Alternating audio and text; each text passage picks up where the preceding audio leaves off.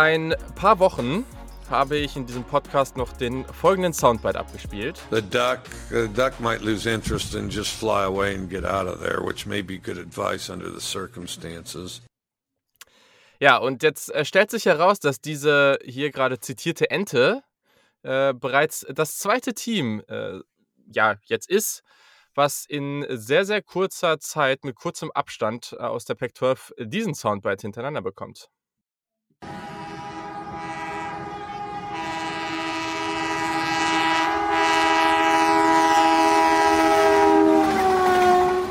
Der Hype Train ist back und das freut mich so absolut und überhaupt gar nicht. Das muss ich jetzt äh, wirklich an dieser Stelle nochmal sagen. Äh, und in diesem, diesem Sinne ein wunderherzliches Willkommen an dieser Stelle zum Saturday Kickoff. Etwas anders das Intro heute, aber ja, das musste an dieser Stelle sein.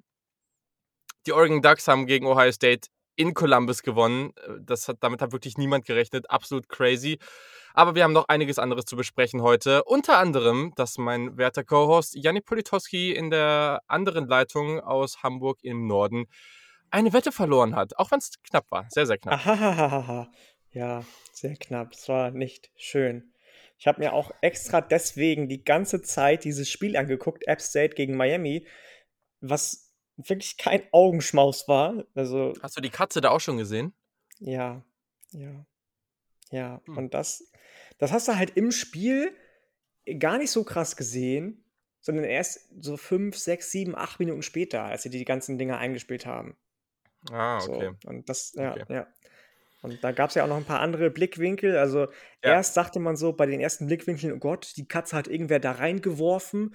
Dann hast du so gedacht, nee, die ist von sich aus da reingelaufen und alle, die daneben standen, waren too drunk, um das irgendwie zu, zu bemerken, dass sie da reinläuft in diese Absperrung und die keinen Boden hat. Ähm, ja, das, das war das Spannendste an dem Spiel eigentlich. Chase Bryce sah nicht so gut aus, die Eric King aber auch nicht. So beide eher so lalala.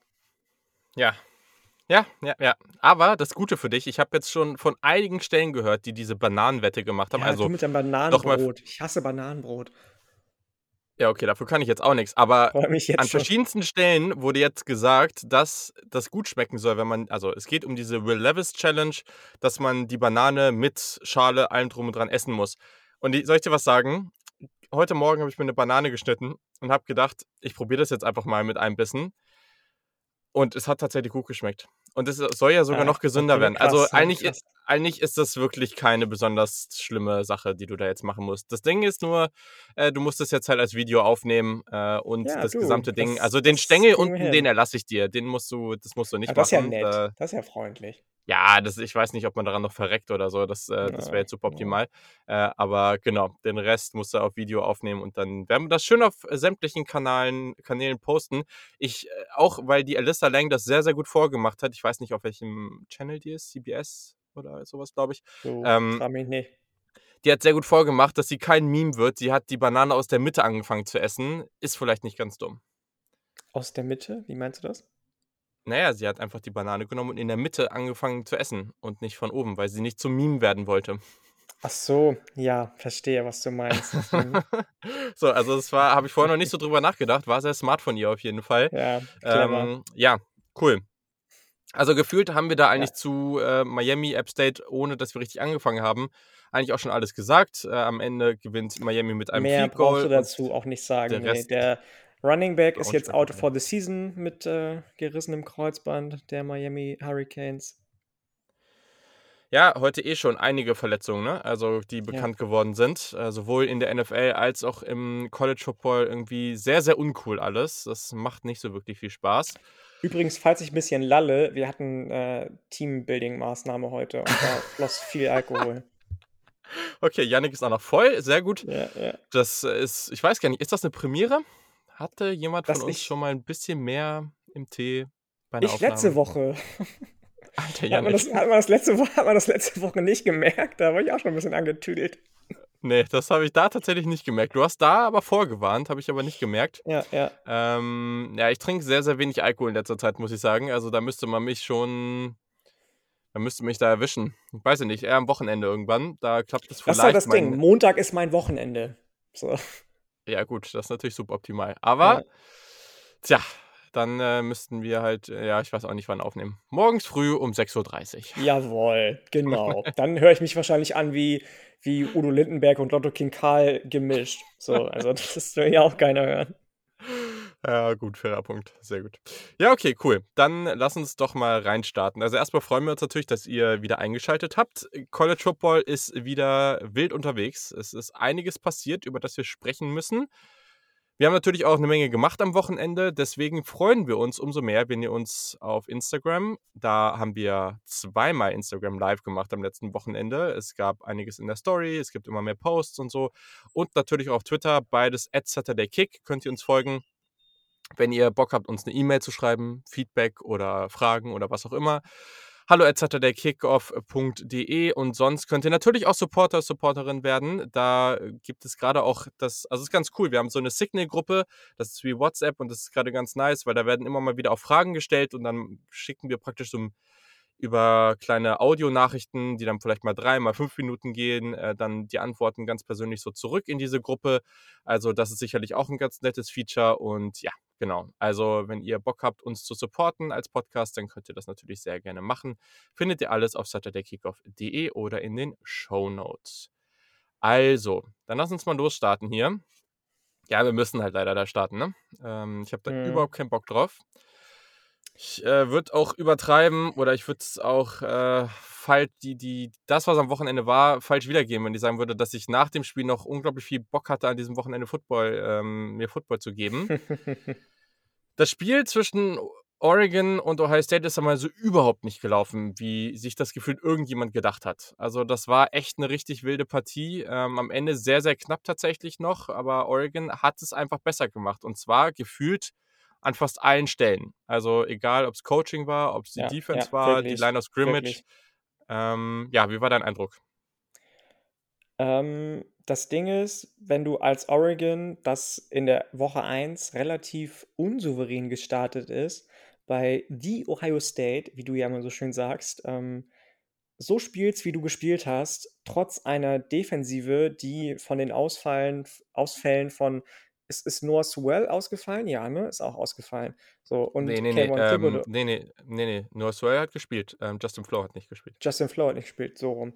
Und äh, Kevin Thibodeau geprägt ist eigentlich und dann trotzdem die dominantere Off äh, Defensive als äh, Ohio State hast, die in den letzten drei Spielen inklusive dem Alabama Champ Champ Championship Game, Entschuldigung, 118 Punkte zugelassen haben. Hm. Also das sind die meisten Punkte in drei Spielen in der gesamten Geschichte der, des Programms so. Deine Secondary war nicht gut, deine Run-Defense hatte große, große Probleme. Weiß ich nicht. Das ist, wie du gesagt hast, gleich zu Beginn, in allen Belangen war Oregon, obwohl man das eigentlich vom Talentlevel nicht erwarten dürfte oder könnte, besser als Ohio State, als die Buckeyes. Ähm, das, das war schon komisch anzugucken, obwohl ja bei Oregon das alles mit einer relativ einfachen Geschichte gelaufen ist. So, die Offensive war relativ einfach aufgebaut, relativ einfach strukturiert.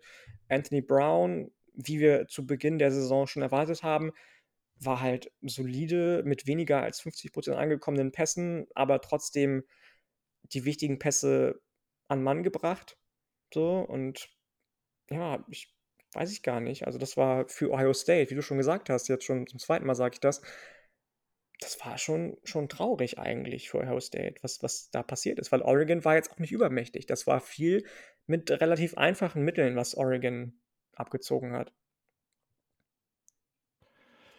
Ja, also ich muss sagen, ich war, also okay, ja, einfache Mittel, aber ich war schon grundsätzlich durchaus beeindruckt von dem, was sie gemacht haben. Also Ja, weil es so, weil's so effektiv war. So. genau, Also das, ja, ja, ja, stimmt schon, stimmt schon. ne? Also Anthony Brown hat mir schon echt gefallen, muss ich auch sagen. Also ich, ich werde ihn jetzt auf jeden Fall noch mal ein bisschen weiter beobachten, weil das, was man bei ihm sagen muss, das ist definitiv einer, also auch wenn du einfach jetzt mal nur auf die athletischen, mobilen Quarterbacks im College Football guckst, da ist er wahrscheinlich noch mal ein Stück athletischer als die meisten.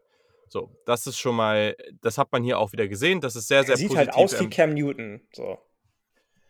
ja, Also er macht das halt einfach sehr gut, ne? Also, ja, ja. also ist einfach ein sehr, sehr athletischer Dude. Das äh, ist einfach so. Und ähm, ja, dann hat er in dieser Partie, klar, gab es einige Probleme jetzt auch im Passing-Game, oder es war nicht alles perfekt, keine Frage. Es war auf keinen Fall alles perfekt. Aber die Secondary von Ohio State hat vielleicht am ehesten noch die, Moment, die eigenen Momente gehabt, die, die dann vielleicht sogar ganz gut waren. Also da waren schon, also Cam Brown war halt bitter, weil der ist gefühlt die Hälfte des Spiels irgendwie humpelnd rumgelaufen. Ich weiß auch nicht, warum der so viele Snaps bekommen hat.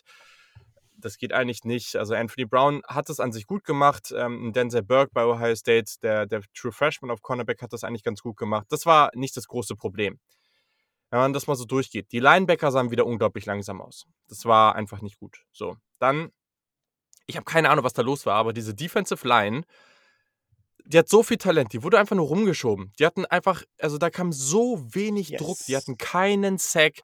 Die hatten, ich glaube, was war es, irgendwie vier QB-Hits, sieben Pressure, okay. Aber Anthony Brown hatte zu viele Situationen bei klaren Passing Downs, wo er sich ganz entspannt da hinstellen konnte und das Feld observieren kann.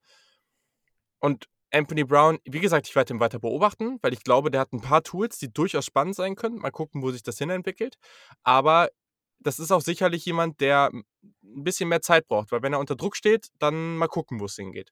Und da, da kam gar nichts. Da kam nichts. Und das ist, und dann kommen wir zum größten, zum größten Kritikpunkt.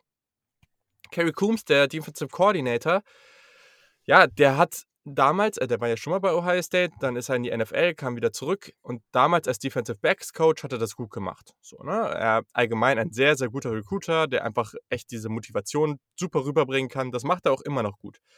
Aber als Defensive Coordinator, keine Ahnung. Also es, schreit ja eh schon irgendwie halb Columbus nach seinem Kopf, aber mh, hm, es ist einfach sehr, sehr leicht auszurechnen, was da passieren soll. Also, oder was da passieren wird. Es ist gefühlt spielen sie entweder das gesamte Spiel Cover 3 und dann reine Zone Defense oder sie spielen das gesamte Spiel einfach nur Man Coverage so. Also es gibt irgendwie äh, das ist jetzt vielleicht sehr sehr vereinfacht ausgedrückt, aber sie sind sehr wenig ab, also sie, sie reagieren wenig darauf, was auf dem Feld passiert und sind einfach sehr eindimensional unterwegs. Und das nervt mich echt massiv. Also in dieser Partie haben sie immer wieder Man-Coverage gespielt und dadurch sind immer wieder diese Rushing Lanes gerade über außen ähm, offen gewesen. Das hat, hat Oregon dann mit dem Blocking-Scheme hervorragend gemacht. Man sieht es ja auch, diese drei Touchdowns, die da gekommen sind, ne? von CJ Verdell, ähm, war es ja auch so, dass er zweimal diesen Run über links hatte zum Touchdown. Dann hatte man irgendwann später, das war glaube ich eher so ein Jet-Screen oder so ein Krams, ähm, äh, Jet Sweep, sorry, ähm, aber auch wieder über die linke Seite. So, ne? Also man hat einfach nicht diesen Bereich covern können. So. Und das hättest du vielleicht mit mehr Zone-Defense halt besser hinbekommen. Und ja, man war halt einfach langsamer, man war gefühlt schlechter vorbereitet. Und das hat dir ins Genick gebrochen. Also du bist das ganze Spiel hinterhergelaufen. Am Ende ja. die Offensive. Ja. Du hast das Run-Game nicht so hinbekommen, wie man es eigentlich dachte, dass man es hinbekommen würde. Auch das war eigentlich verrückt. Und dann, naja, gut, ne? Also die Passing Attack war ja immer noch gut. Also das darf man jetzt nicht vergessen, ne? Also CJ Stroud hatte immer noch äh, 35 angekommene Bälle, 484 äh, Passing Yards, drei Touchdowns, eine Interception. Diese Interception hat am Ende dann auch das Spiel entschieden. Aber, was, oder was heißt entschieden? Hat dann am Ende das Ganze beendet. Aber das war an sich gut. So, Chris Olave war wieder sehr, sehr dominant. Man hatte drei Receiver, die über, äh, über 100 ähm, äh, Receiving Yards hatten.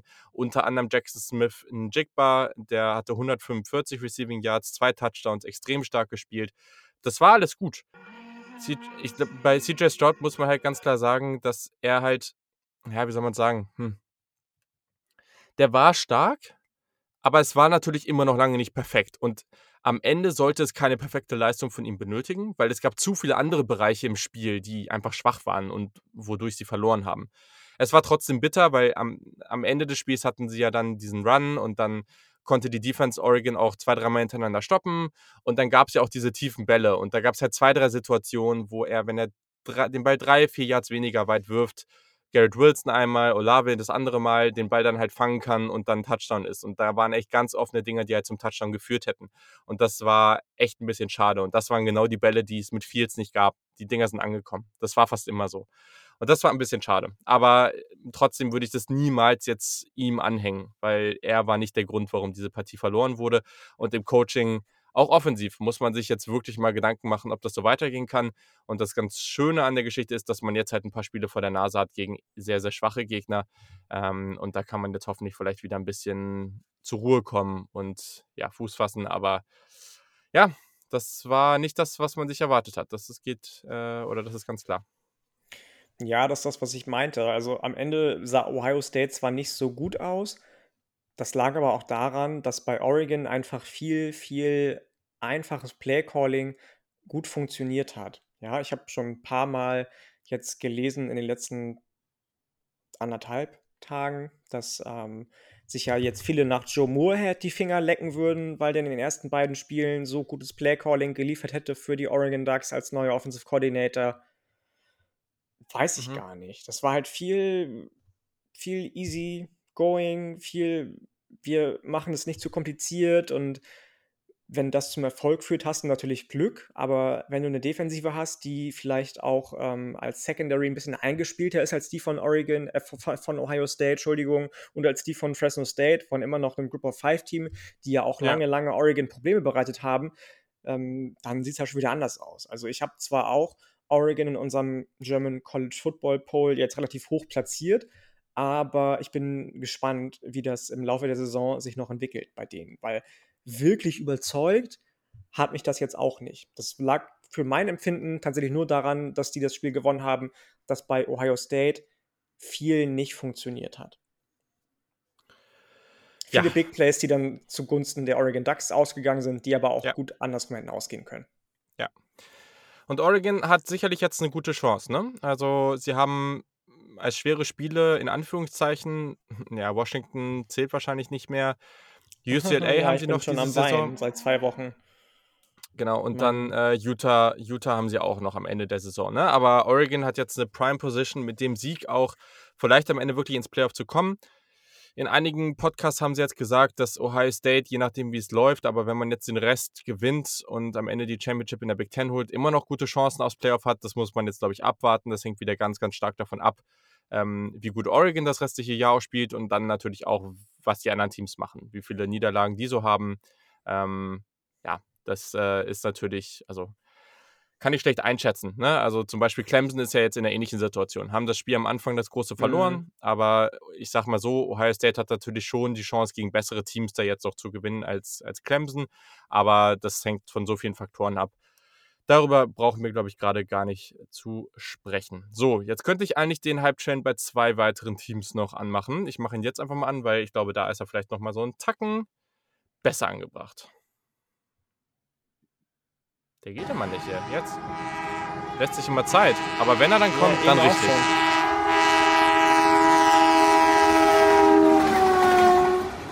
Da ist er wieder vorbei. Da ist er wieder vorbei. Denn wir gehen zu einem Rivalitätenspiel, was wir hatten an dem vergangenen Wochenende. Und ja, die Iowa Hawkeyes waren auswärts siegreich. Das war mal wieder genau wie in der ersten Woche gegen Indiana eine relativ eindeutige Geschichte und sehr, sehr dominant, was sie da gemacht haben. Am Ende gewinnen sie 27 zu 17 gegen Iowa State.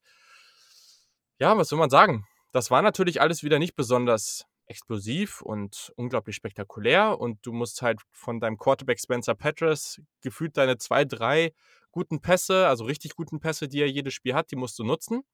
Haben sie aber gemacht, das hat funktioniert. Also gerade der Pass auf Charlie Jones, der war wirklich super. Und naja gut, dann ist das Team einfach gut gecoacht, hat gute Fundamentals und nutzen die Fehler der Gegner aus. Und das hat gegen Iowa State sehr gut geklappt. Genau so sieht's aus. Also es ist gefühlt eine Blaupause von dem Spiel, was wir eben besprochen haben, Oregon gegen Ohio State. Vier Turnover auf Seiten der Cyclones, aus denen die Hawkeyes 20 Punkte machen. Das ist natürlich erstmal brutal. So, dann kommt dazu, dass Brock Purdy, den ich letztes Jahr als Heisman-Kandidaten verschrien habe und wahrscheinlich ihm so ein bisschen das Feuer unterm Hintern weggenommen habe, ähm, unter 50% Completion Rate mit drei Interceptions. Brees Hall hat jetzt nach zwei Spielen nur halb so viele Yards wie 2020. Klar, 2020 war krank mit über 350 Yards nach zwei Spielen, aber das ist dann schon eine andere Nummer. Ähm, ich frage mich wirklich bei Matt Campbell und seinem Team, das ja fast komplett zusammengeblieben ist, woran liegt der Struggle? Ja, die Offensive Line ist fast komplett zusammengeblieben, das Linebacking Core ist noch da, der Quarterback ist noch da, Brees Hall ist noch da. Die Titans sind noch da. Was ist da los? Klar, man darf die Leistung der Hawkeyes nicht schmälern. Auch im ersten Spiel sahen die schon sehr, sehr gut aus. und auch solche Fehler musst du erstmal zu nutzen wissen.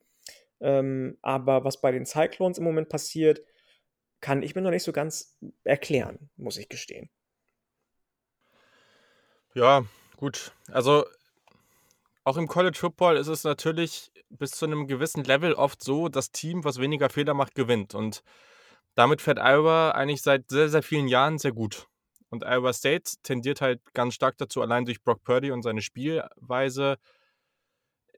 Wir haben es im Solid Verbal gesagt, er hat so ein, Alt, ein Alter Ego. Also er hat so eine zweite Persönlichkeit gefühlt, Ja, die ja, ab und zu mal rauskommt.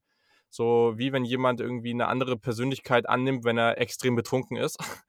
ähm, und äh, ja, das hast du jetzt halt bei Brock Purdy wieder gesehen. Also das war nicht besonders überzeugend. Und dann kamen noch andere Faktoren dazu. Also dieser Fumble von Brees Hall, der direkt vor der Endzone, der dann zum Touchdown führt, das sind halt so Neckbreaker. Das sind so Sachen, die kannst du nicht bringen. Das geht nicht. Also Nee. das war ja wirklich so an der 5 oder 10 Yard Linie so. Und das sind so Geschichten, nee, das darf dir einfach nicht passieren, vor allem als so erfahrener Running Back. Das das war ein ganz ganz großes Problem.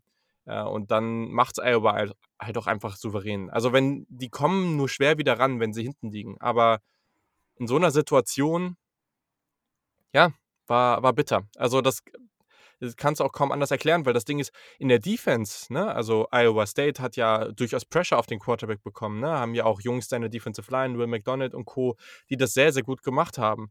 Und das war ja grundsätzlich an einigen Stellen auch ausgeglichen, aber dann kommen diese Fehler dazu und die entscheiden am Ende das Spiel. Und das macht Iowa einfach sehr, sehr gut, dass sie diese Fehler nicht äh, begehen.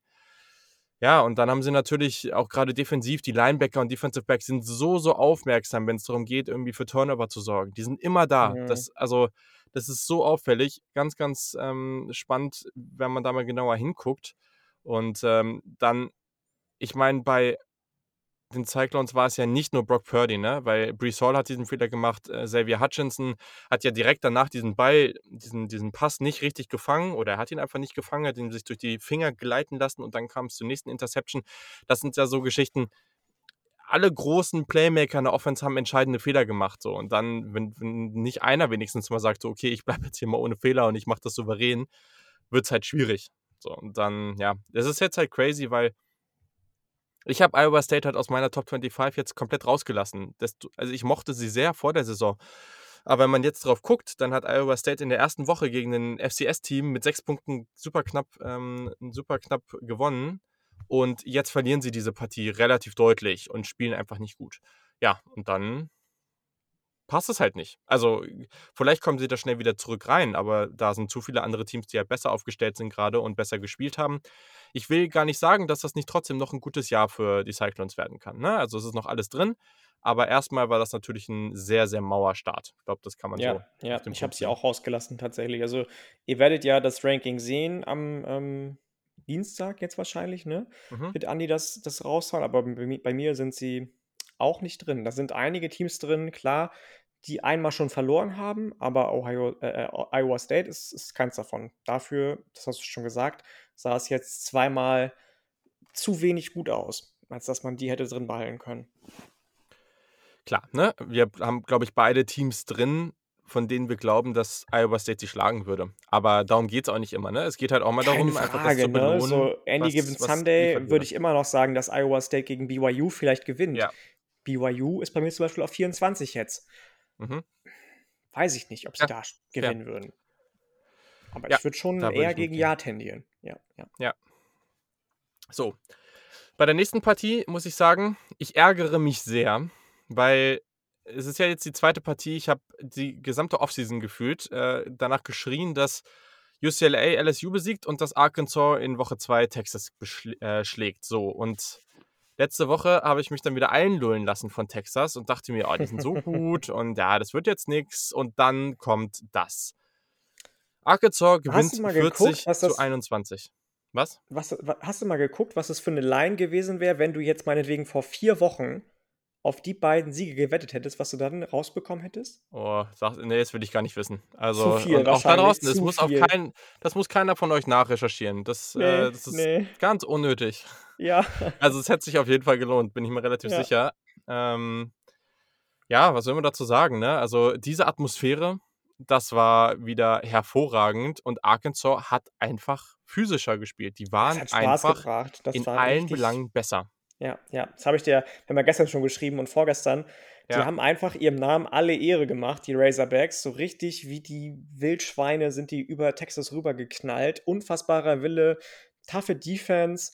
Bei Steve Sarkisian hat offensiv gefühlt das Ganze, obwohl er ja bei Alabama als Guru verschrien war, offensiv, das Ganze ziemlich uninspiriert ausgesehen, wenn du mich fragst. Ähm, und am Ende war das einfach eine von, von Arkansas defensiv dominierte Partie, wo Texas nicht viel zu melden hatte. Und das, das muss man einfach so akzeptieren und so, so runterspielen, glaube ich, auch wenn es für die Arkansas-Fans vielleicht zu wenig Wertschätzung ist am Ende. Mhm. Aber das, das war einfach, also das war stark von Arkansas, aber noch viel, viel schwächer von Texas. So wie du schon gesagt hast, letzte Woche sah Texas aus wie das Team to beat.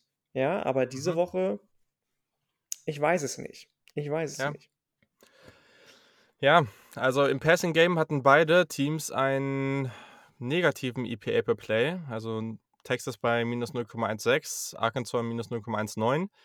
Aber im Rushing Game, da war der große Unterschied. Da hat äh, Arkansas 0,44 gehabt pro Play, ne, ganz wichtig. Mhm. Und äh, Texas 0,01. Also Texas war einfach nicht gut drauf. Hudson Card hat, äh, durfte dann irgendwann auch noch auf die Bank am Ende. Dann kam Casey Thompson rein, den wir ja beide schon immer ganz spannend fanden. Der hat dann auch Ja. nicht schlecht gespielt. Der hat das durchaus gut gemacht. Ähm, hat ja auch zwei Rushing-Touchdowns dann. Der wird jetzt auch tatsächlich starten. Die Nachricht kam schon rein. Das finde ich durchaus interessant, weil ich glaube, der hat, also ich mag den, glaube ich, vielleicht sogar ein bisschen mehr als Hudson Card. Mal schauen. Und naja, am Ende, also die hatten keine Chance. Du hast schon viele gute Sachen dazu gesagt. Da war, also gefühlt war es auch so, dass Steve Sarkisian nicht die, ja, wie soll man es am besten sagen? Sich an diesem Tag, wo auch diese, physische Unterschied zu sehen war, einfach diesem Team nicht genug zugetraut hat. Vielleicht war es auch das, keine Ahnung. Aber das, die haben es einfach sehr, sehr gut gemacht. Die haben eine unglaubliche Rushing-Leistung erbracht. Äh, KJ Jefferson, der Quarterback, hatte so hier so ein bisschen so eine gefühlte Cam Newton-Rolle. Also immer wieder so, das ist ja auch ein echt physischer Dude, ne? 6'3, Mhm. gefühlt irgendwie wahrscheinlich so 220 Pfund. So ist halt echt, echt so ein Brecher und der macht das halt wirklich gut und hat perfekt in diesen Gameplan reingepasst. Sam Pittman, der Headcoach, muss man echt auch mal sagen, hervorragende Leistungen, aber auch die, der Offensive und Defensive Coordinator. Es war einfach eine sehr, sehr gute Leistung durchweg vom gesamten Team und vor allem hat halt die Motivation gestimmt. Das hat mich etwas daran erinnert an Virginia Tech gegen UNC. Das war von der Atmosphäre Ja, und von dem ja. Drive, die dieses Team, das dieses Team auf dem Boden ähm, einfach auf, dem- auf dem Feld hatte. Die Rushing Attack hat wirklich funktioniert. Du hast jetzt hier wirklich, ähm, du hast Rushing Touchdowns von vier verschiedenen Spielern bekommen. Das ist natürlich genial. Und dadurch war es auch schwer auszurechnen, was jetzt eigentlich passiert. Und auch das hier wieder. Bei UCLA gegen LSU war es auch relativ eindeutig. Es war nicht so ein, am Anfang hat man irgendwie einen Lauf und führt hoch und dann kommt das andere Team ran und dann muss man mal abwarten, was passiert. Irgendwie gerade können sie es noch so über die Zeit retten. Nee, sowohl UCLA als auch Arkansas haben es geschafft, dann immer noch einen draufzulegen und noch einen und noch einen und es einfach zu bestätigen, dass sie einen hervorragenden Tag haben. Und das war sehr, sehr beeindruckend. Für Arkansas, keine Ahnung, wie es jetzt weitergeht. Die haben einen brutalen Schedule, den vielleicht schwersten Schedule im gesamten College Football. Die werden keine Seit 8, Jahren 9, sowieso 10 schon. Also Genau, Arkansas sowieso, finde ich sowieso. eh. Die, also ja, krass. Ja, also die werden keine zehn Spiele gewinnen, ne? Aber trotz alledem, so ein Sieg ist natürlich jetzt mega geil. Und ja, also es ist, Ja, aber why sie not? halt Ne? Also ich meine, ich habe auch gedacht, dass Washington äh, 12-1 geht, so und jetzt sind die schon bei 0-2. So, also wer weiß das Klar, schon. okay, klar. Also das wäre natürlich jetzt crazy, wenn die am Ende wirklich ein sehr, sehr gutes Spiel haben. Ähm, das wäre natürlich, äh, oder eine gute Saison haben, so meine ich. Äh, das wäre natürlich äh, ziemlich genial. Weil ich habe die ja am Anfang schon relativ hoch reingetippt, aber äh, die Wahrscheinlichkeit, dass sie zwischendurch dann auch nochmal die eine oder andere unnötige Niederlage haben, die ist natürlich nicht gering. Also diese Intensität aufrechtzuerhalten, ja, ist auch nicht so einfach, aber das ist für kaum ein Team einfach und Arkansas ist natürlich jetzt vom Kader und vom Talent auch nicht auf dem absoluten Elite-Level. So. Ich wurde gerade gefragt, ob ich Alvin Kamara traden möchte im Fantasy Football. Ich, äh, Und willst du? weiß ich nicht. Keine Ahnung. Sprechen wir gleich drüber. Ah, Schwierig, ja, Fantasy ist Ja. auch ein schwieriges Thema. Also, äh, Yannick und ich sind, glaube ich, gerade ähm, kumuliert bei 0 und 7. Also, Ja, ähm, ja. aber ich muss sagen, ich habe jetzt halt auch schon einige liegen, wo ich halt einfach keine Runningbacks mehr habe, beziehungsweise die Runningbacks, die ich habe, ähm, auch einfach nicht geliefert haben. Ne? Also da dann zusammen irgendwie zwei Runningbacks irgendwie sieben, acht Punkte. Boah, ist natürlich dann doof. Dann denkt man, Josh Allen wird Ja, schon liefern ja. und dann hat Josh Allen auch noch ein richtig bescheidenes Spiel und so ging es dann Ja. irgendwie weiter. Justin Jefferson hat nicht wirklich abgeliefert. Ja, bei Aber mir egal. hängt jetzt viel an Josh Jacobs, den ich in zwei von vier liegen habe und äh, der noch nicht gespielt hat. Da bin ich jetzt gespannt drauf, was da passiert. Ja, vielleicht äh, kannst du ja dann unseren gemeinsamen Rekord doch noch ein bisschen aufbessern. Das wäre doch was, gespannt. oder? Das wäre was, wär- ich sag's dir. Aber bis jetzt, ist, bis jetzt ist es echt traurig. Ich habe auch viel auf der Bank liegen lassen, muss ich gestehen. Nee, das habe ich gar nicht. Aber naja, gut. So, wir haben Washington schon mehrmals angesprochen. Hier können wir vielleicht kurz was dazu sagen.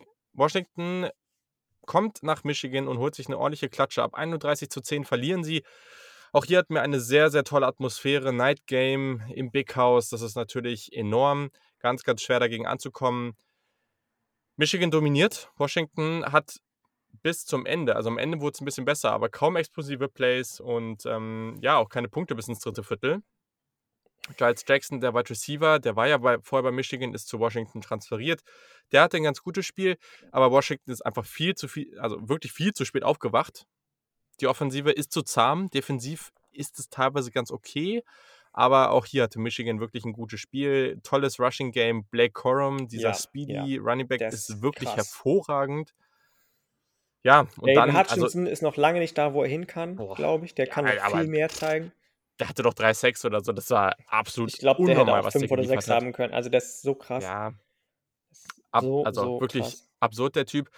Und dann, das, was halt crazy war, dann hatte Washington ja mal ein gutes, äh, ein gutes Play defensiv und dann hat, ich weiß nicht mehr, Hampton war das, glaube ich, in der Defensive der Spieler, dann diese unglaublich dumme Taunting-Strafe, so, wo er sich so richtig, also manchmal quatscht man ja noch so ein bisschen mit dem Spieler, aber sich so richtig offensichtlich über den am Boden liegenden Spieler zu stellen und den so einfach so runter zu gucken und den noch voll zu labern und das auch viel zu lange und dann noch so eine 15-Yard-Strafe, obwohl du gerade vorher ein gutes Play gemacht hast. Also, Wenn du dann eh schon ehrlich, hoch hinten liegst, ne? Junge.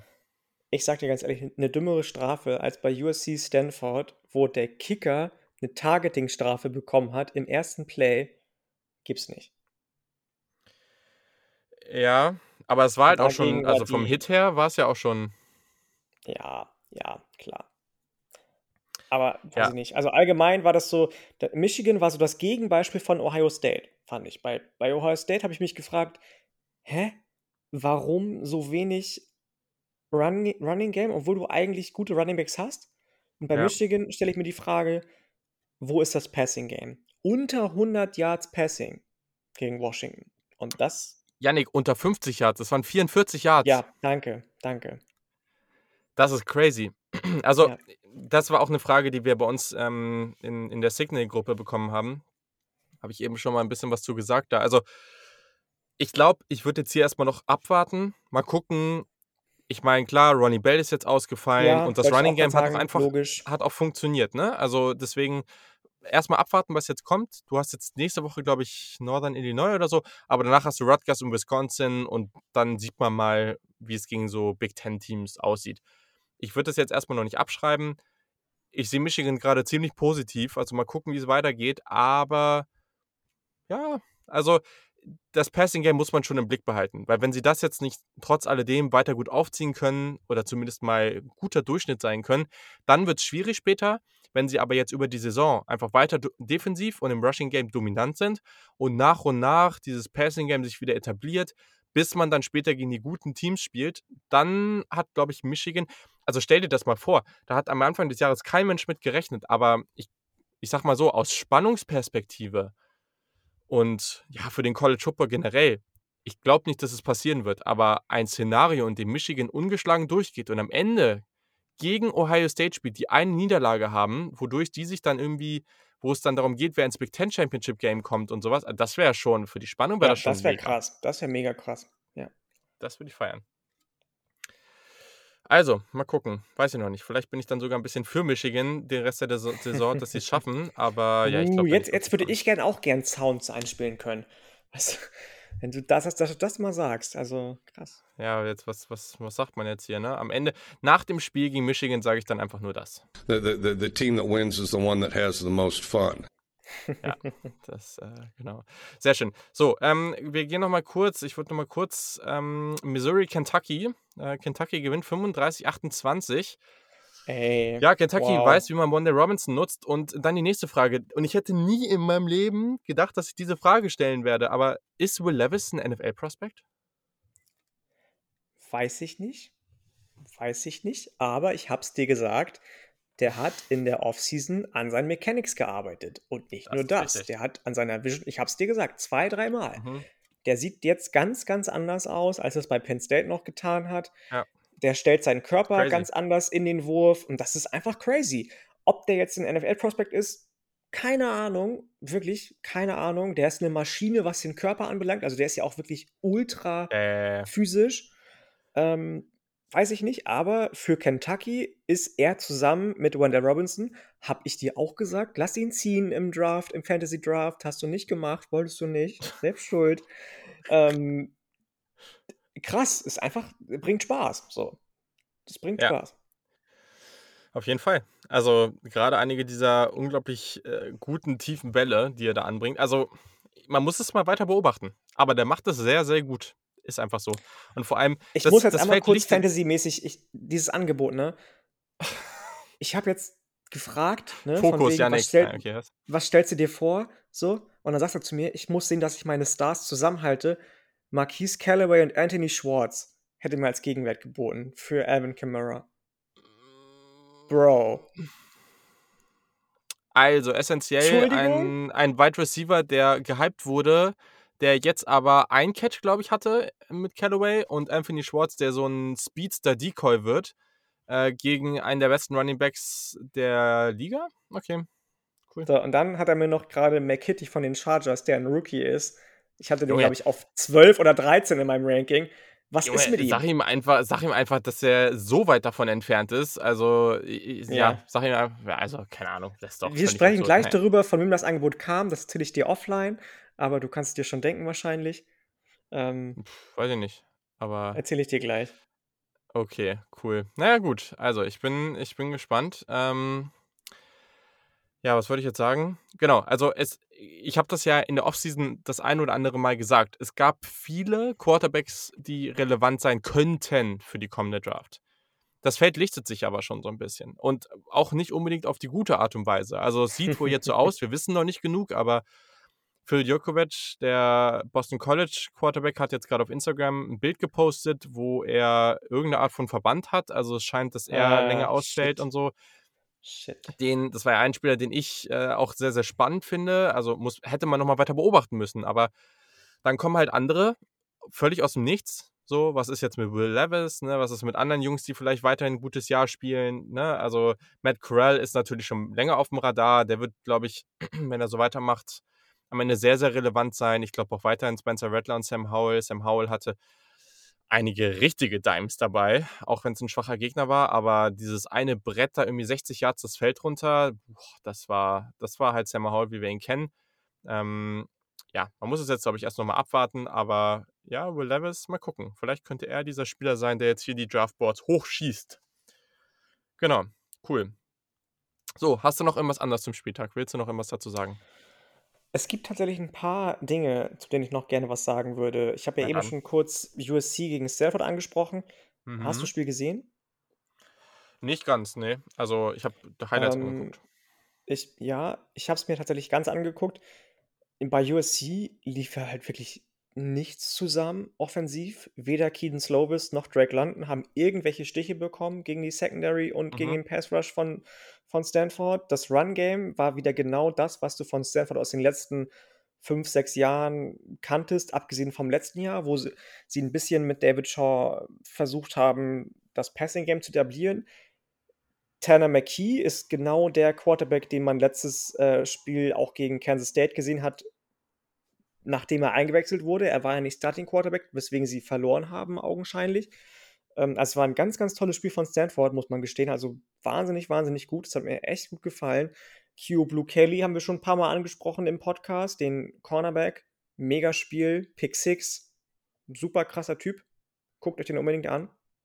Und ähm, ich weiß nicht, wie es dir geht, aber so ein bisschen habe ich das Gefühl, dass so in diesem Zuge der Realignment äh, Talks und Realignment-Unterhaltung äh, die Mountain West-Teams sich so ein bisschen in Stellung bringen wollen. Wenn man Mhm. mal schaut, wie die in den letzten Wochen gegen Pac-12-Teams performt haben. Nevada letzte Woche gegen Cal, diese Woche San Diego State, die 38-14 gegen Arizona gewonnen haben. Utah State, ja, wirklich kein Top-Team, weder auf Power noch auf Group of Five Level, obwohl sie ja Mhm. Jordan Love hervorgebracht haben, Mhm. schlägt Washington State. Gute Woche für Mountain West Teams auf jeden Auf jeden Fall. Fall. Ja, auf jeden Fall. Also, man sieht ja immer wieder auch so Situationen, wo Teams, die also, wo Group of Five Teams dann auf einmal auch deutliche Siege gegen Power Five Teams haben. Also, da merkt man auch, da gibt es das eine oder andere Team, was vielleicht auch mal weiter nach oben gehört. Ähm, und es es wird eh viel passieren. Also, es werden Teams in Power Five Conferences weiterkommen. Ähm, also, da wird es immer mehr Hin und Hergewechsel geben. Dann wird es vielleicht ein paar FCS-Schulen geben, die in Group of Five, ähm, Conferences kommen. Auch das finde ich super spannend. Ja. Da wird es in den nächsten Ich Jahren hoffe richtig so viel sehr, dass das. North Dakota State in die FBS kommt. Das wäre auch cool. Ja, auf Ja. jeden Fall. Ja, da wird eine Menge passieren, ne? Also, ähm, da ja, mal gucken hier, James Madison, genau, die werden ja wahrscheinlich auch hochkommen. Also, da gab's ja jetzt schon einige Hast du das Talks und so. gelesen? Die haben die haben mehr Budget im Athletic Department als die komplette AAC. Äh, als die komplette Sunbelt, Entschuldigung. Ne, das habe ich nicht gelesen. Das ist natürlich verrückt. Das ist super Ja, na crazy. dann. Ja, ich ich was ich wusste, ist, dass es grade in dieser Spitze der FCS wirklich extreme Unterschiede auch im im Budget gibt. Also, und und dass grade James Madison da halt so 'n brutalen Vorsprung hat. Das Ja. das wusste ich, aber ich wusste nicht, äh, wie heftig das eigentlich ist. Jo, läuft. Okay. Ja, ich weiß nicht, ob du jetzt noch was hast. Ähm, sonst Ähm, 'n bisschen, also, ja, weiß ich gar nicht. Also, hast Notre Dame war natürlich gegen Toledo, letzte Woche Ja, schon gegen. FSU, Ja. die wir auch noch eigentlich noch gar nicht angesprochen haben, die auch gegen den FCS-Team verloren haben mit diesem unfassbar krass sich überwerfen lassenden, äh, Touchdown am Ende. Ja, das war verrückt, Das ey. Da bin ich überhaupt nicht war drauf klargekommen. also, ich auch gar nicht. Wie geht das? Wie geht das? Es sah aus, als hättest du gegen Highschool-Team das Ding geworfen. Also, das war wirklich traurig für FSU. Grade nachdem sie sich eben gegen Notre Dame letzte Woche so 'n toll tolles Match geliefert haben. Mhm. Auch Notre Dame hat sich relativ schwer getan gegen Toledo. Das hat mir auch nicht so gut gefallen. Allgemein habe ich ja schon gesagt, dass letzte Woche wild war, aber diese Woche, dafür, dass es Woche 2 war, alle schon 'n Spiel Zeit gehabt haben, sich Mhm. einzuspielen, das war fast noch verrückter. NC State, die ich ja in der Preseason gehypt habe, die auch letzte Woche gut aussahen, verlieren jetzt gegen Mississippi State. So, was ist Aber los? Mississippi State Mississippi State war halt einfach in allen Belangen physischer und besser. Also, Ja, das war halt ja, einfach ja. so eindeutig. Ja, Crazy, und ja. ich ja, warum? So, NC State ist auch nicht das nicht das unphysischste Team, so, also, keine Ahnung. Und dann hast du Ole Miss schon angesprochen, Matt Corral schon angesprochen. Holy God, bin ich froh, dass die endlich 'n Defense haben. Ja, also, das Ja. ist ja die letzten Jahre wirklich nie so gewesen. Lane Kiffin hat endlich an den richtigen Stellschrauben gedreht, hat gute Transfers übers Transfer Portal geholt, übers JUCO, hat tolle Leute rekrutiert in der 221er Klasse. Matt Corral ist viel verantwortungsbewusster geworden, wirft viel weniger What-the-fuck-Bälle. Und die Offensive hat halt einfach den Abgang von Elijah Moore hervorragend Drummond verkraftet. ist halt einfach auch Habe ich mir ne? auch spielt Allen so voran gut. Dontario Ja. Drummond. 3 Touchdowns, 284 Yards in 2 Spielen, 18,9 Yards per Play. Ist 'ne Maschine. Ja, also, ist 'n Freak. Ja, Jaren per Ealy Catch, mag ich ja sowieso Ja. immer schon gerne. Was denn? Per Catch, glaube ich, ne? Nicht per Play, Ja, aber ja, genau, per Catch, genau, genau, Das wäre per crazy. Catch. Das wäre super crazy. Ja. Ähm, Auf jeden also, Fall.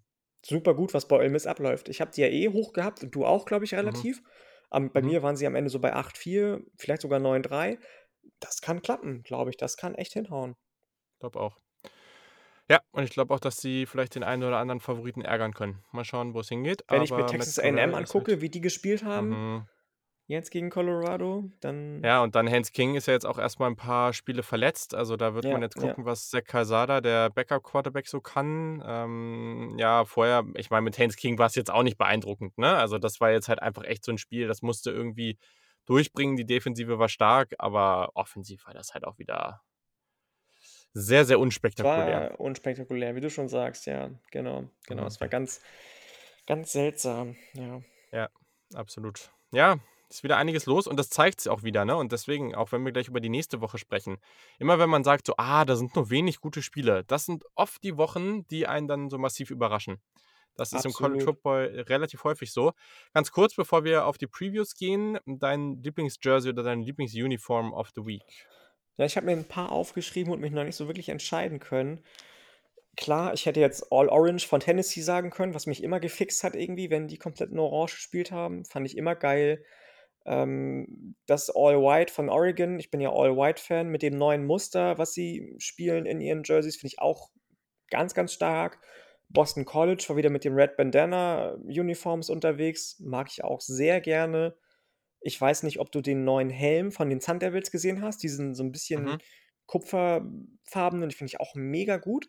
Aber am Ende muss ich mir ja auch treu bleiben und ähm, mit der blauen Welcome to Dallas Edition Uniform von den SMU Mustangs gehen, die jetzt einen neuen Schriftzug vorne drauf haben auf der Uniform, den die Mhm. auch schon auf der weißen Uni- äh, Jersey, Ja. auf den weißen Jerseys hatten. Ich glaube, das ist meine Uniform of the Week von, von den Mustangs, ja. Ja, du hast meine schon gesagt. Ich, auch wenn es jetzt vielleicht komisch wirkt, aber ich habe tatsächlich die von Oregon genommen. Ja, fand ich Also auch ich richtig fand, gut. die sah unglaublich gut aus und äh, ja, das Team war unglaublich gut drauf und die, also gerade bei Vernon McKinley, dem Safety, ist mir das aufgefallen. Also der sah irgendwie noch so durch diese Uniform, sah mega fresh so aus. damit Dynamik irgendwie bei Uniforms und Ich weiß auch nicht warum, aber der sah damit, damit noch mal explosiver aus. Das, äh, keine Ahnung, ich weiß auch nicht warum, aber das hat einfach so gepasst. Die sind da so in ihren weißen, freshen Uniforms übers Feld geflogen. Das war an sich schön äh, anzuschauen.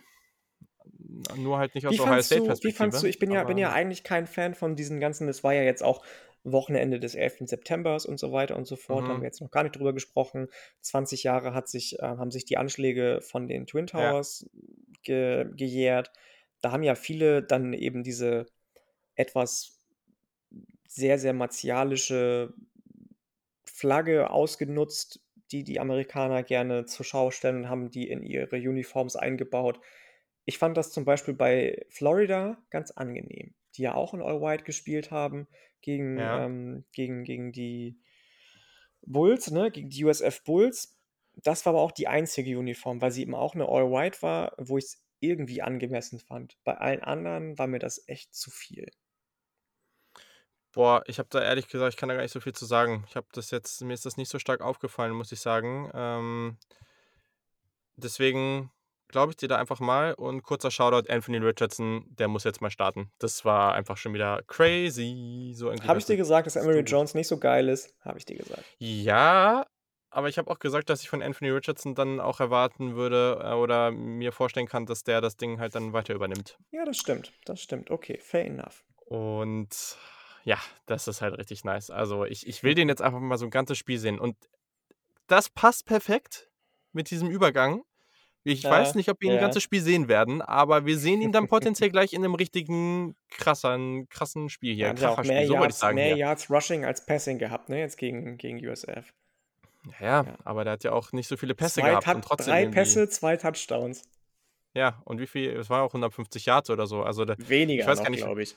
Aber was ist denn sein Passing Average gerade? Der hat doch gefühlt gerade 40 Yards per Pass oder Uh, sowas. Das keine ja Ahnung. Auf jeden Fall hatte er mehr Yards Rushing als Passing am Ende des Spiels. Okay, ja gut, läuft doch. Also äh, hatte er letzte Woche, glaube ich, auch gehabt. Letzte Woche hat er doch auch irgendwie 160 Yards Rushing gehabt. Ja, ja. Das ist doch, äh, ist doch ganz okay bisher für ihn, ne? Also, äh, warte, ich gucke jetzt hier mal kurz. Kannst Das du nicht meckern, würden wir hier das im muss ich jetzt mal Norden kurz sagen. rausfinden. Also, 2021er Saison, der Gute hat 192 Passing Yards. Ja, okay, er hat 17,5er Average bei seinen Pässen, zwei Touchdowns. Längste waren 75 Yarder. Und ja, er hat in zwei Spielen 11 Rushing Attempts für 275 Rushing Yards, 25 Yards Average per Run und zwei Touchdowns. Ja, kann man machen. Oh, kannst nichts sagen, ne? Das ist, Nö, ähm, ich, äh, ist okay. Boyfriend Material. Ja, also, dann äh, lass uns doch mal durchgehen. Nächste Woche auch wieder ein paar durchaus interessante Spiele und wir starten mal. 18 Uhr auf Fox. Wir haben Nebraska, die gegen Oklahoma spielen. Keine einfache Mhm. Partie. Ja. Ähm, ich bin mal gespannt, ob, äh, ob Nebraska Spencer Rattler ein bisschen herausfordern kann.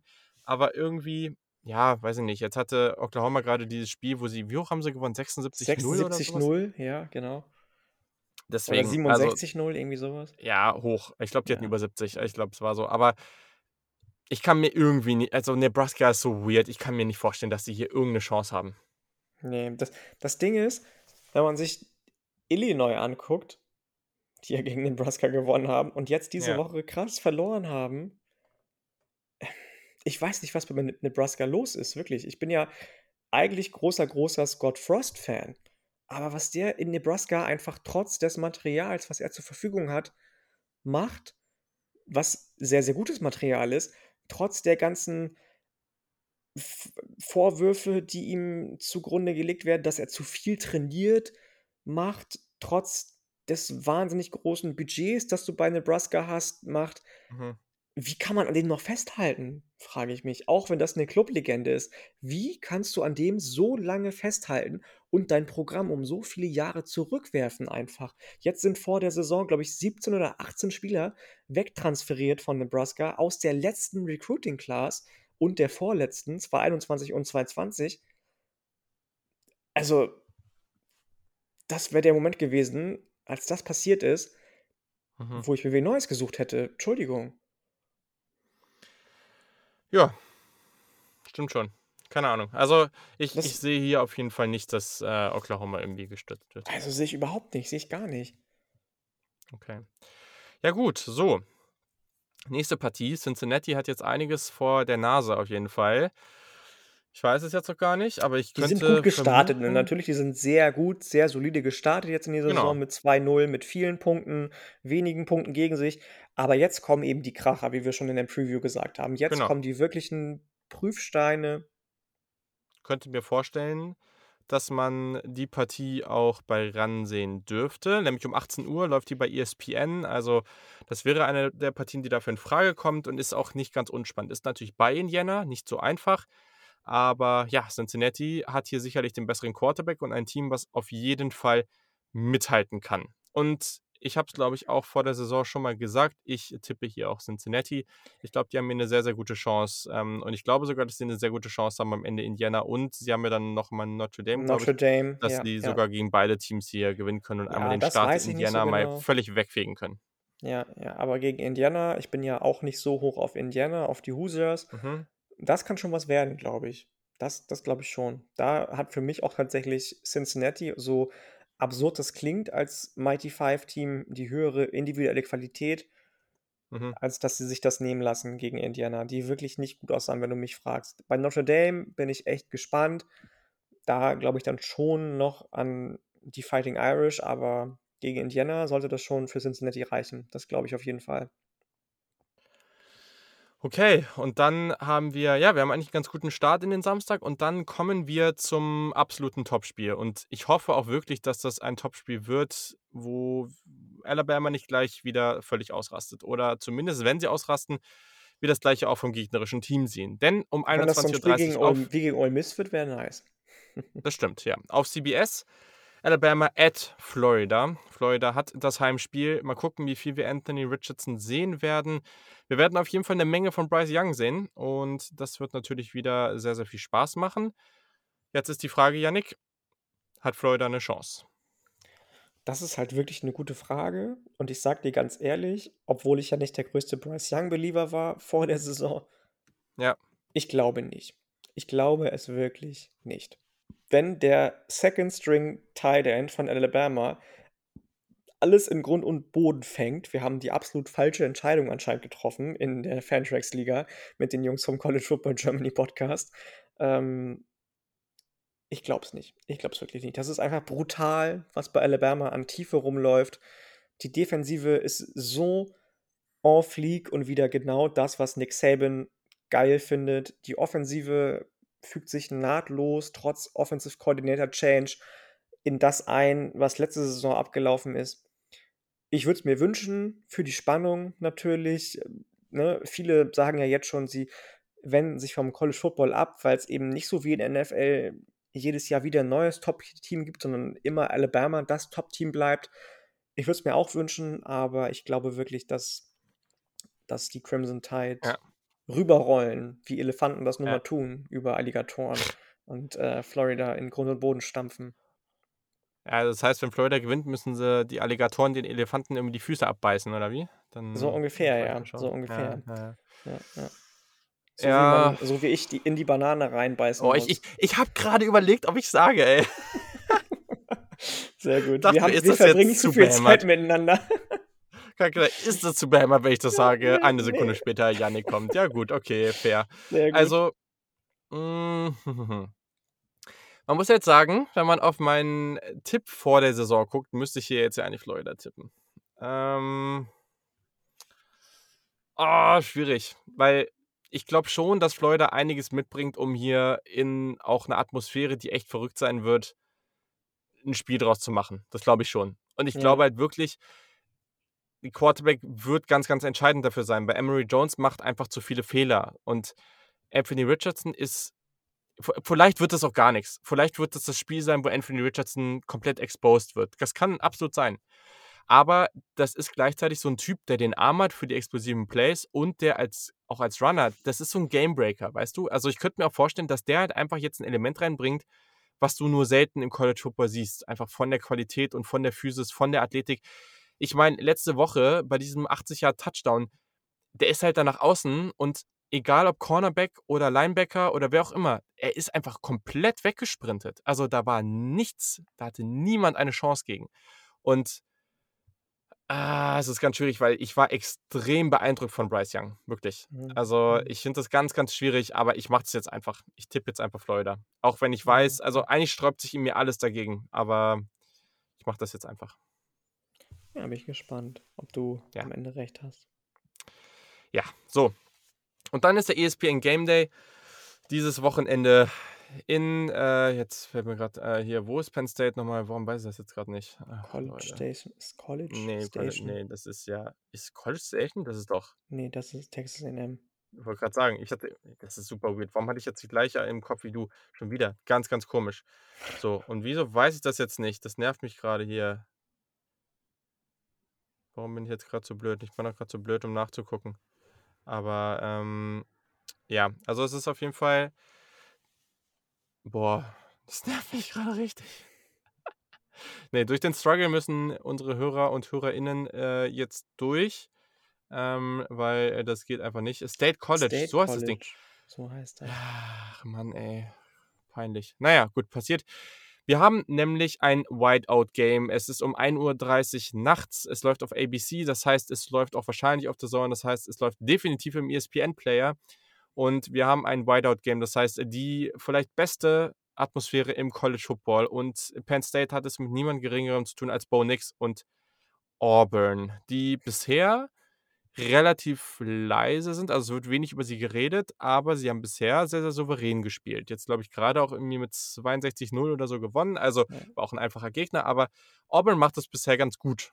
So, jetzt Hätte die Frage, kann Penn State jetzt, zu- kann Penn State jetzt zu Hause da so äh, das, was man gegen Wisconsin gut gemacht hat, wieder zeigen, gute Defense gegen Auburn und das Spiel gewinnen oder wird man hier überrannt von den Tigers? Das ist die Frage. Ich glaube, man kann das schon wiederholen, was man defensiv bis jetzt gezeigt hat. So, das ist, äh, Auburn hat halt, wie du schon gesagt hast, bis jetzt gegen nicht wirklich gute Gegner gespielt. Äh, die haben zwar über 120 Punkte offensiv erzielt bis jetzt und nur wenige gegen sich, aber das waren halt auch wirklich nicht die Creme de la Cremes, die sich Auburn in den ersten beiden Spielen ins Haus geholt hat. Und Bo Nix ist halt Bo Nix. So, Tank Bixby sieht noch gar nicht so gut aus diese Saison. Dafür die Run-Defense und auch die Linebacker von Penn State umso mehr, glaube ich tatsächlich. Ich glaube, Penn State macht das. Ich kann mir, also ich lasse mich gerne eines Besseren belehren von Auburn, ähm, aber ich glaube, Penn State steht nächste Woche bei 3-0.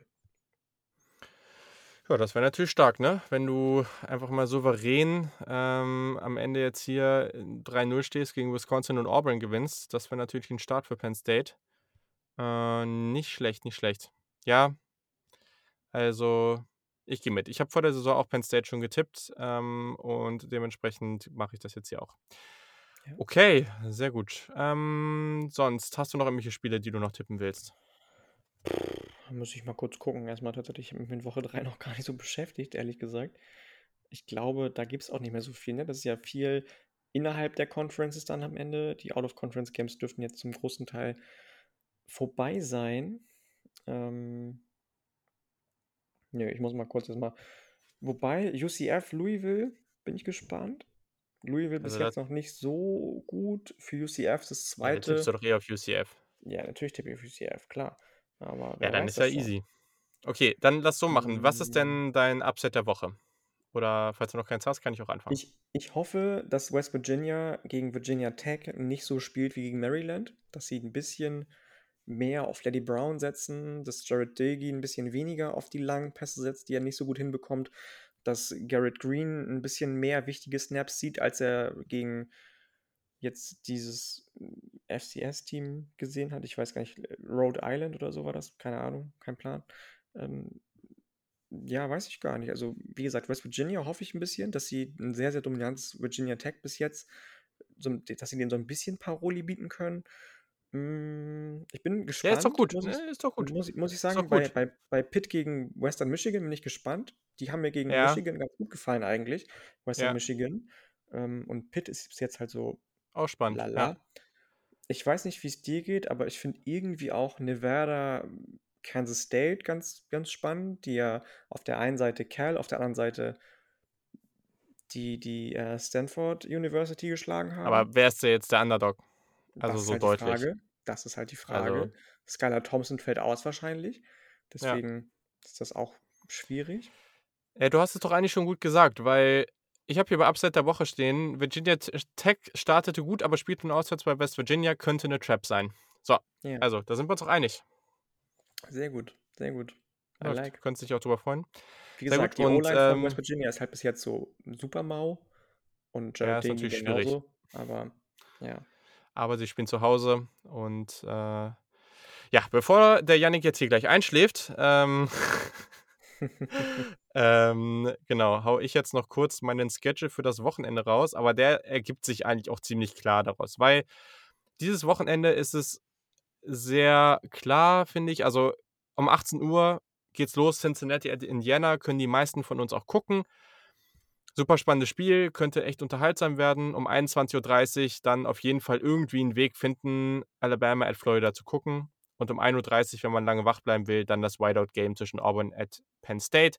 Das sollte man dann zwischendurch einfach mit Upset-Watches und persönlichen Sympathie-Teams, so nenne ich es jetzt mal, auffüllen. Also einfach gucken, wer spielt wo, was ist gerade los, auf Twitter uns und andere ein bisschen verfolgen, wo es gerade knapp ist, bei ESPN oder sonst wo irgendwie die Scores checken und dann immer mal schnell da reinschalten, wo es knapp wird. Aber ich glaube, das sind die drei Spiele, die man dieses Wochenende, ob live oder im Nachhinein, gucken sollte und alles andere mal gucken. Ja. Ja, sehe ich auch so. So, Yannick, ich habe es gesagt, wir haben es fast geschafft. Eine Stunde, drei Minuten. Ich glaube, das sollten wir mal genießen, dass wir es in so einer Zeit rumbringen. Ähm, in diesem Fall. Sinne, also, ich glaube, das wird wieder eine unterhaltsame Woche. Und äh, ja, ich hoffe, dieses Mal gibt es keine unnötige Niederlage für Ohio State. Diese Woche ist der Gegner aber auch etwas schwächer. Und äh, ja, dann wünsche ich euch ganz, ganz viel Spaß. Folgt uns auf jeden Fall auf den Social-Kanälen, wenn wir da wieder ein bisschen was starten am Wochenende. Mal gucken. Und in diesem Sinne, äh, genau, ne? Yannick, schlaf dich gut aus, ne? Ey, ah, ich, kannst du ja nicht. Du kannst ja um sieben hoch morgen. Ja. Ja, okay, dann, dann ist das natürlich ärgerlich, aber dann Ja, äh, ja, nutzt die Zeit noch, die du schlafen kannst. Und äh, euch da draußen wünsche ich dann noch eine hervorragende Woche und bis zum nächsten Mal. Bis dann. Ciao.